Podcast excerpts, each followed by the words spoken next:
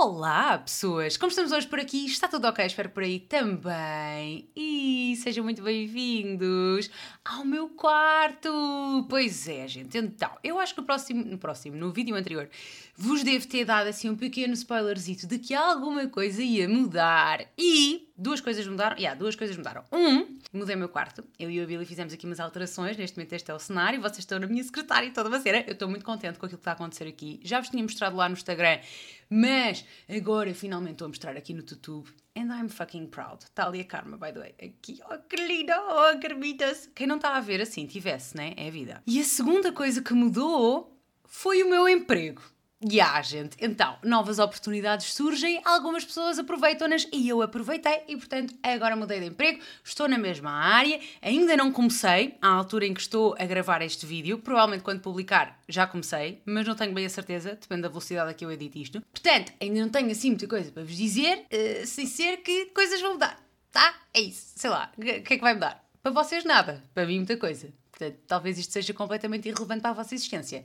É provável, mas também é isso assim em todo o meu conteúdo, né? Hoje estamos aqui num episódiozinho de Drama Cast, mas de uma forma diferente. Porquê? Porque vocês são uns incompetentes no vosso trabalho, que é enviar-me os vossos dramas babados e crises existenciais, a pessoa já não está capaz de falar, nunca esteve, na verdade, nunca esteve e digo isto em todos os vídeos. Mas, como eu estava a dizer, vocês são incapazes no vosso trabalho e, consequentemente, eu tive de ir à procura de fontes para podermos criar conteúdo, porque o meu cérebro não é uma fonte, nunca, jamais. Eu não crio conteúdo daqui de dentro, eu tenho que ir buscá-lo a algum lado. A minha parte é só opinar, besbilhotar. E assim sendo, fui até ao Reddit e não sei se vocês conhecem, mas existe lá um, uma coisa. O Reddit é tipo um fórum, tá? Pessoas com mais do que 26 anos. O Reddit é tipo um fórum, talvez pessoas com 26 anos estejam lá. Pessoas com mais de 40. O Reddit é tipo um fórum. Ah, o que será um fórum para pessoas com mais de 40? É um espaço na internet, aquela coisa onde se vai ao portal das finanças e assim fazer o IRS. Então, há um espaço na internet em que as pessoas falam entre si. Não é um chat, calma. É. Ah, é um fórum, olhem, pesquisem no Google. E dentro do Reddit existe uma partezinha dedicada a Am I the Asshole? Que é basicamente um local onde utilizadores normais, eu, vocês, qualquer pessoa, envia uma situação qualquer da sua própria vida e questiona a audiência, o pessoal que lá está no fórum, lá está no Reddit, sobre se foram ou não o asshole da história. Se vocês não sabem o que é um asshole, pesquisem no Google com cautela. Assim sendo, vamos ao primeiro caso de hoje. Acho que não tenho assim mais nenhum detalhe para vos dar. Não, deve ser isso. Se eu tiver, entretanto, eu também vos digo lá no Instagram, ou então não digo, porque também, enfim, no one cares.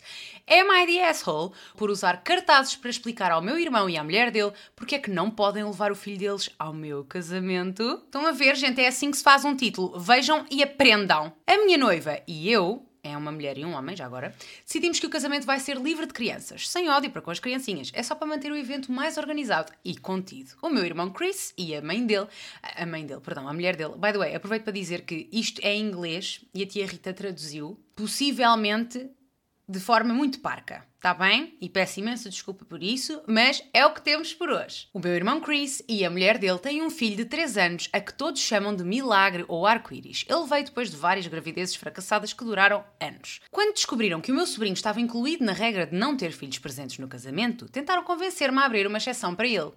O Chris disse-me que o filho dele é um bebê milagre e que a presença dele no casamento traria bênçãos para mim e para a minha noiva. Oh, que sorte! Com Deus presente no local. Assim, quem não quer? Deus na forma de um bebê de 3 anos que grita, chora e faz muito cocó. Eu disse que não e mantive que o casamento é livre de crianças. A mulher dele continuou a enviar-me fotografias do meu sobrinho quando ele tinha meses de idade. Para quê? Eu disse-lhes que não e pedi que parassem de insistir. O meu irmão disse-me que isto poderia causar problemas na nossa relação. Hum, tóxica! Eu recusei novamente e expliquei que o casamento é sem filhos para toda a gente, sem exceções. Ele insistiu e disse que o filho dele é diferente, uma vez que é um bebê. Eu nem consigo dizer e tudo o que é divino não entra em mim. É um bebê milagroso. Disse novamente que não e expliquei outra vez que o casamento é livre de crianças. Ao fim de sete vezes, não é? Já deve ter dado para entender. Entretanto, eles visitaram-nos e quando estavam lá em casa falaram nisso mais uma vez. E eu sabia que eles não iam parar, por isso saquei dos cartazes que tinha feito antes deles virem, com a frase: O casamento é livre de crianças. Ponto final. E comecei lentamente a mostrar-lhes os cartazes, um a um, nesta ordem.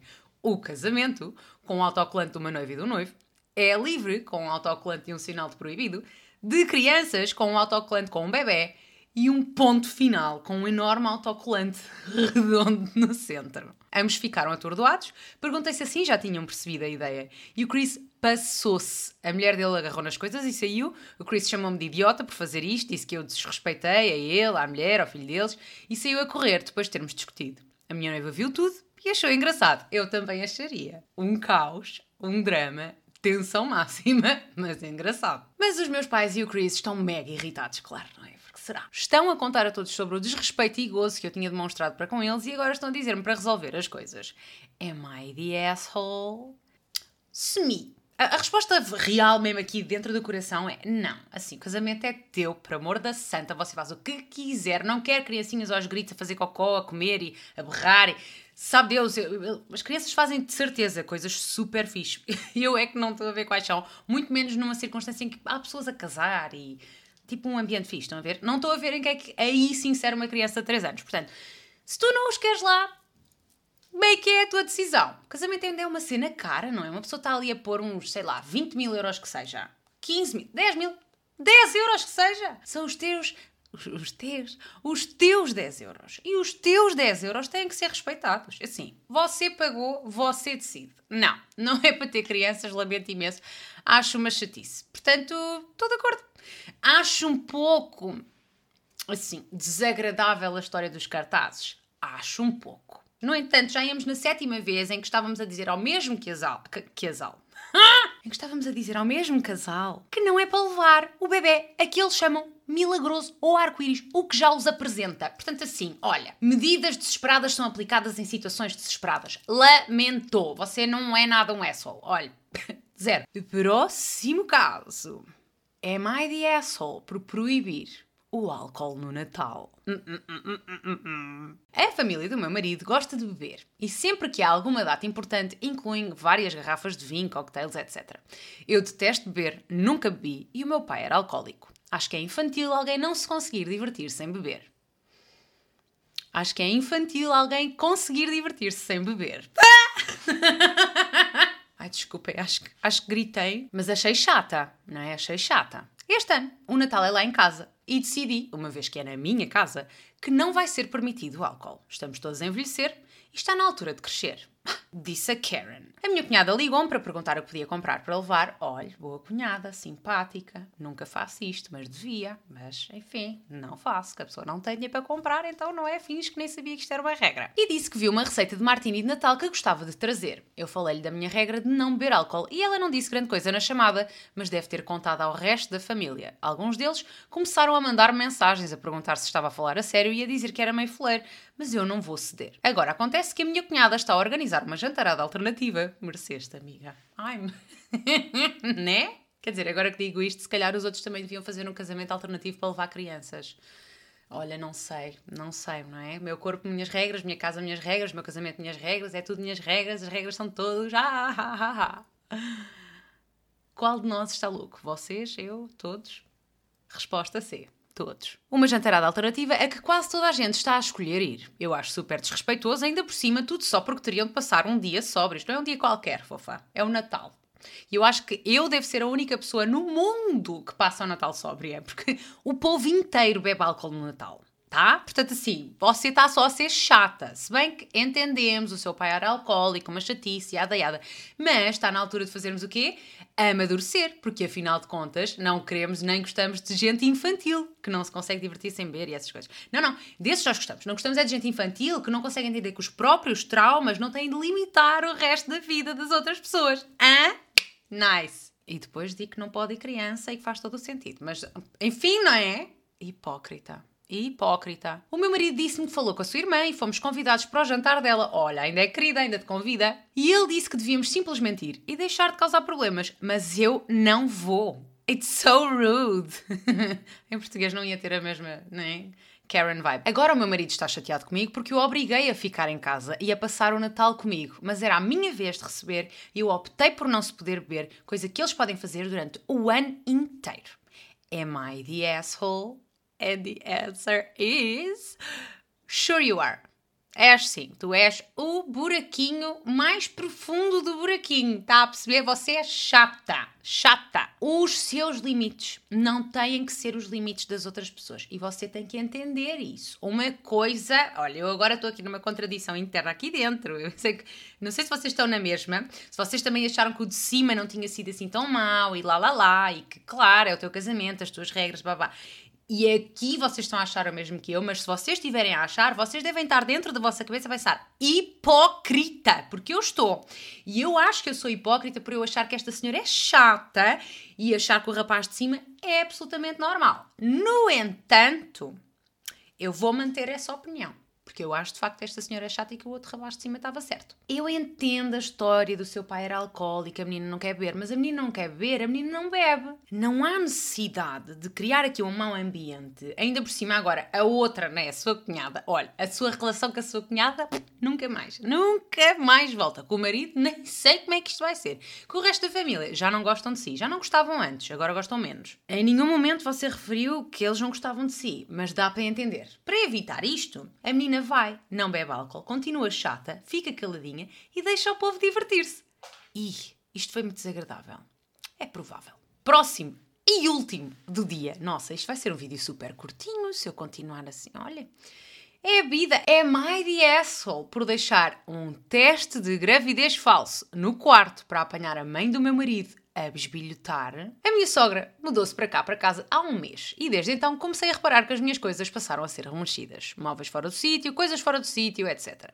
Senti que estava a enlouquecer porque o meu marido é o único que tem acesso ao quarto e ele normalmente não toca nas minhas coisas. Nossa, não toca nas suas coisas, fofa. Também achei assim um bocadinho. Ai, Deus me livre que ainda levo. Pareceu. Hum. Por isso achei que devia ser a mãe dele a entrar e a bisbilhotar. Contei ao meu marido o que se estava a passar e ele disse que a mãe dele jamais o faria. Tinha quase a certeza que era ela, mas não conseguia instalar uma câmara no quarto para apanhar em flagrante. Até porque assim, não é? Instalar uma câmara no quarto, hum, achei meio. Hum, hum, não gostei. Mesmo com um motivo para isso, mas achei assim meio. Hum, não queremos uma câmara no quarto. É uma coisa que não queremos. Por isso, arranjei um daqueles testes de gravidez positivos falsos e deixei-o no caixote do lixo do quarto. Nossa, mas no caixote do lixo do quarto também é assim um bocado quem é que vai mexer no lixo dos outros. Yeah.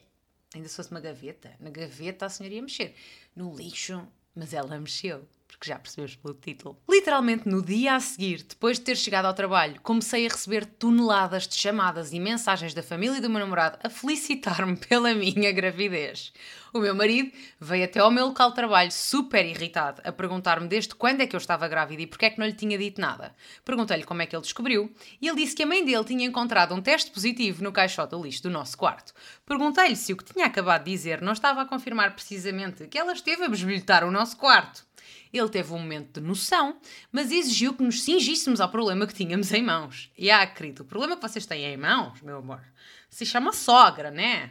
Disse-lhe que não havia problema nenhum, porque o teste positivo era falso e que isto tudo foi feito para expor a besbilhotice da minha sogra. Ele não acreditou e pediu-me que fizesse um teste mesmo à frente dele. Quando percebeu que o que eu estava a dizer era verdade, ficou furioso e começou a perguntar como é que eu era capaz de mentir sobre tal coisa e partir o coração da mãe dele, uma vez que eu sei muito bem que ela está ansiosa por ter netos. Você, querida, quando pensar em colocar qualquer coisa no lixo do seu quarto, tenha em atenção o sentimento dos outros. Porque é que eu tenho quase certeza que este miúdo é geração Z? A cancelar o povo que estava só na sua vidinha. O erro foi dos outros que foram besbilhotar. E não, ela tinha que ter em atenção os sentimentos da sua sogra. Não se brinca com assuntos sérios, não se põe estas coisas no lixo, no próprio lixo. E agora ele, a mãe dele e a família dele chamam-me mentirosa e manipuladora.